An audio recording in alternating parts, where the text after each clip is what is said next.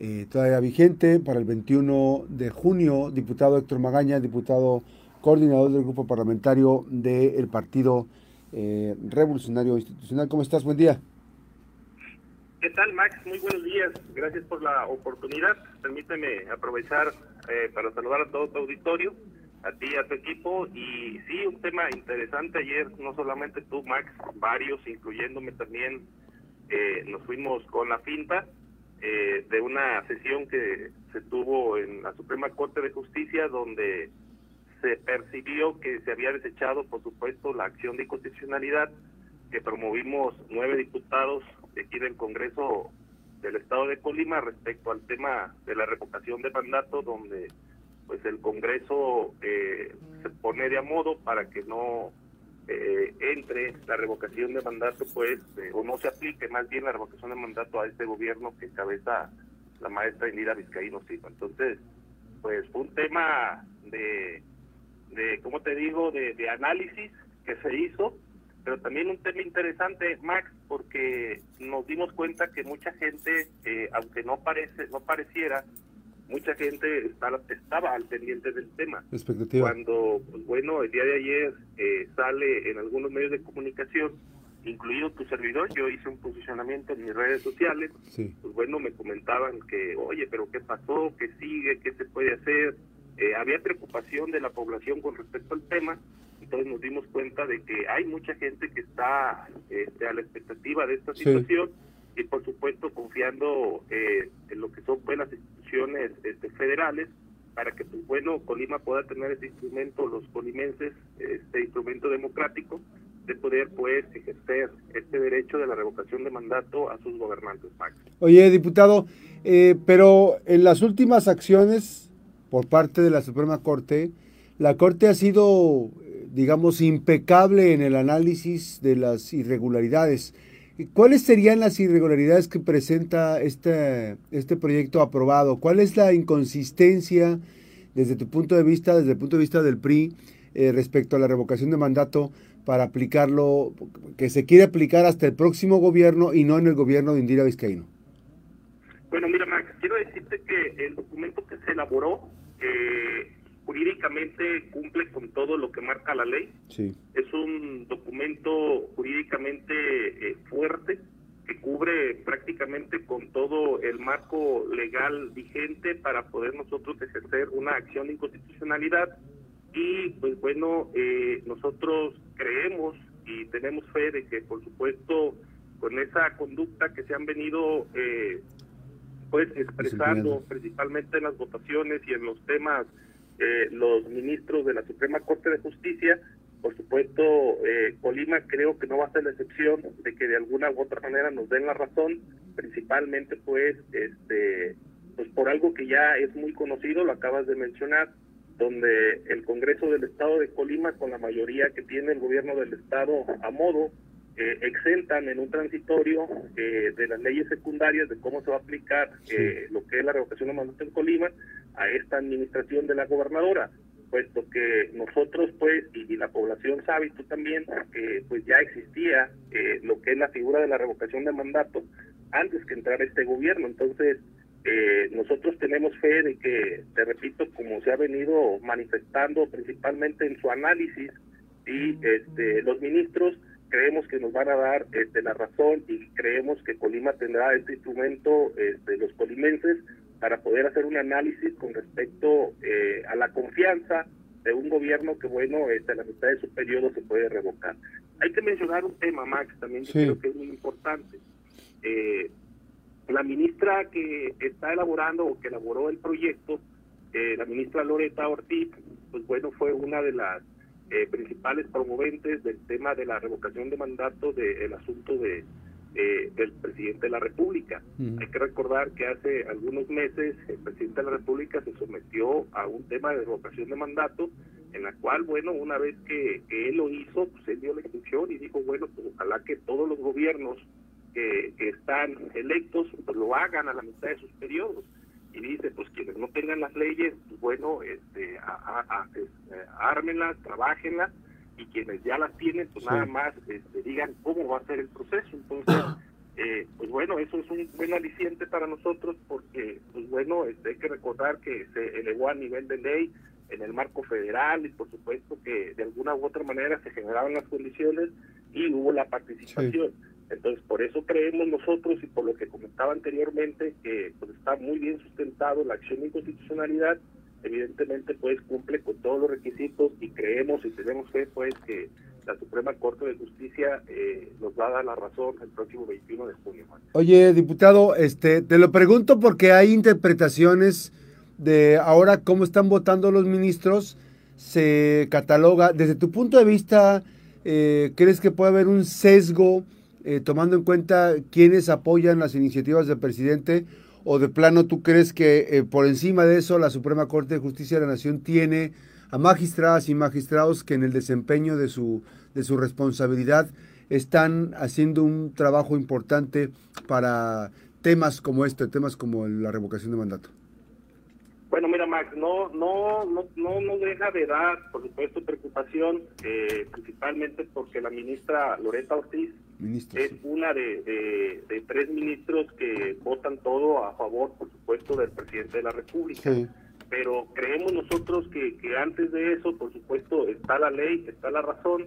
y evidentemente es un trabajo también colegiado entre diferentes ministros. Por ejemplo, eh, el grupo de ministros que, están eh, al menos este, trabajando o analizando el tema de Colima, de la acción de constitucionalidad, pues es un bloque de cinco ministros, max, incluyendo por supuesto a la ministra Loretta Ortiz, que tiene una afinidad total del 100% de todas las acciones que promueve el gobierno federal, presidente de la República específicamente, pues bueno, apoya y respalda. Pero es una decisión colegiada, donde también es importante eh, la opinión y los votos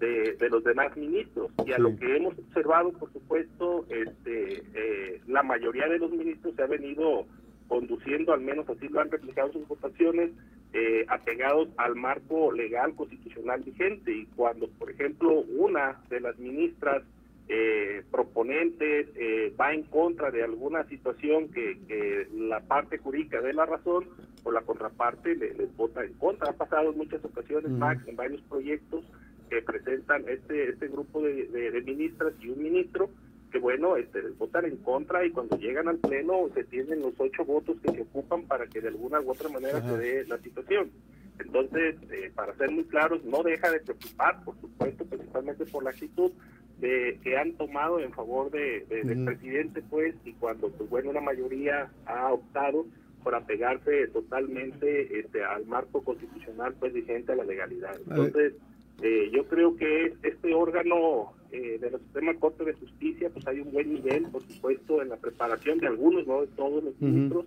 pero sí, este, te repito, tenemos fe de que las cosas salgan bien, principalmente por dos razones, Max. Porque, pues bueno, este, lo decía yo anteriormente, cuando presentamos la acción de constitucionalidad, cuando la firmamos los nueve diputados, por supuesto que la revisamos este, de manera este, con, con lupa cada, cada este, argumentación que nosotros este, dábamos y hay que recordar también pues el segundo punto que hubo dos intentos este, de el grupo de Morena eh, por supuesto para que este tema se desistiera, ¿va? Recuerda que por ahí este, promovieron que una diputada este, pues se desistiera de su firma y eso lo tomaron como un elemento, por supuesto, de, de como ya la diputada este, se había desistido de su firma, pues ya no se completaban las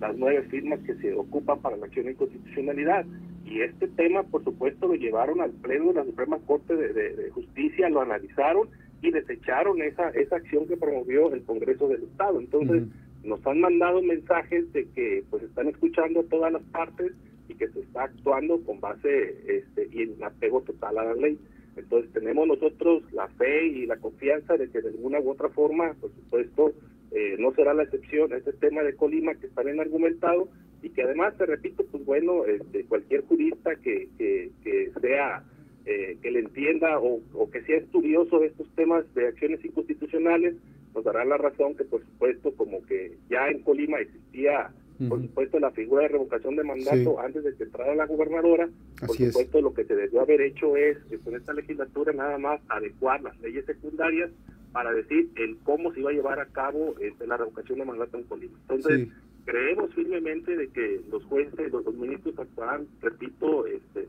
eh, por supuesto, apegados a lo que es la ley y creemos que, evidentemente nos darán la razón el próximo 21 de junio, Max. Así es, ahí está la información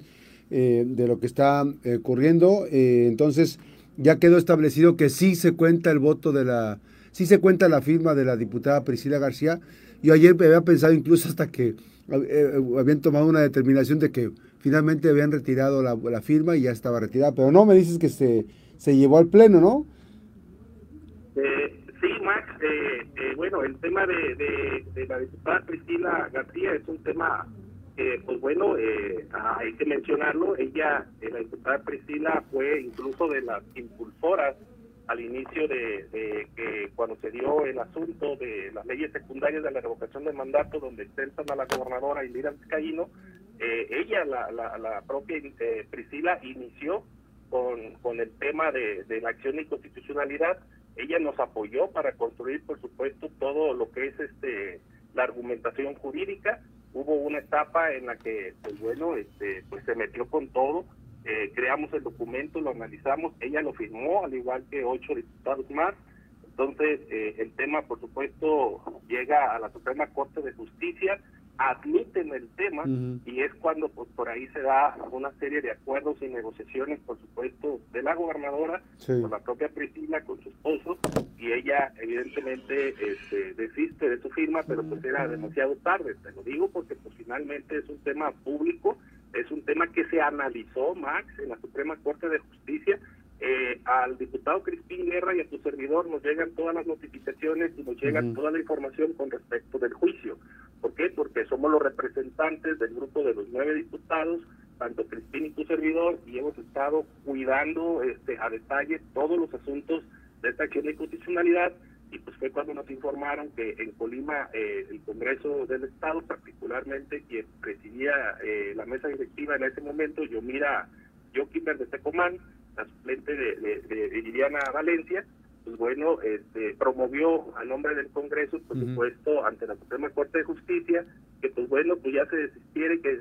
se desechara eh, esta acción de inconstitucionalidad puesto que había ya una diputada que se había desistido de su firma, pero pues bueno, como ya la había admitido la Suprema Corte de Justicia, le dieron trámite, Max, le dieron trámite, analizaron la petición, la llevaron incluso esa petición este, al pleno de lo que es pues este, la Suprema Corte de, Justicia, al pleno de donde se toman las decisiones, y fue por supuesto eh, desestimada, fue rechazada eh, dicha solicitud y continuó lo que es el procedimiento. Entonces, esa acción en específico a nosotros nos da la confianza, nos da tranquilidad de que se va a actuar con mucha responsabilidad y como lo viene manifestando con sus votos los ministros, evidentemente creemos pues firmemente que, Colima tendrá este instrumento tan importante que es la revocación de mandato para los ciudadanos y que pues bueno sean los ciudadanos los que pues evidentemente empiezan a ejercitar este este gran instrumento y que finalmente los gobiernos evidentemente hagan pues la parte que les toca y que la ciudadanía pues determine si le da la confianza o no, o le dicen, ¿sabes qué? Hasta el día de hoy, a mitad de su periodo, no estoy satisfecho, así que vámonos a su casa y vamos vamos viendo a ver quién sí puede generar las expectativas y, este, y la tranquilidad que la sociedad este, colimense necesita más. Gracias, diputado. Gracias, buenos días. El diputado eh, Héctor Magaña. Gracias, Héctor. Gracias a ti, buen Muy buen día. Gracias a todos. La pausa, regresamos.